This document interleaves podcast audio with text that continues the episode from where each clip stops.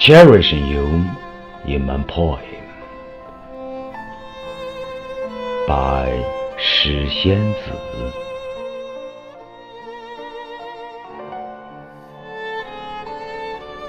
Like nature itself, perfect you are. Just as this poem, you have become a legend. Lines with no stop reflect as the exquisite waves making people insurgent. No need of deliberate arrangement for beautiful love and scenery.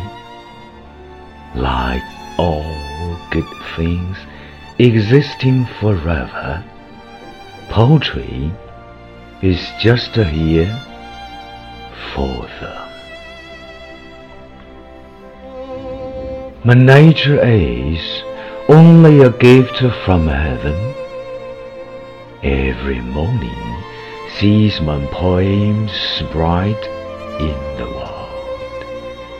I dare not have the slightest dislike, especially in such a season. Poems are everywhere. My heart leaps with my poetic heart. The fallen leaves with the melody are floating into my eyes. Let me describe the elegant gesture, express a feeling of the season by heart. And I want to write you into the poem to cherish you in my memory.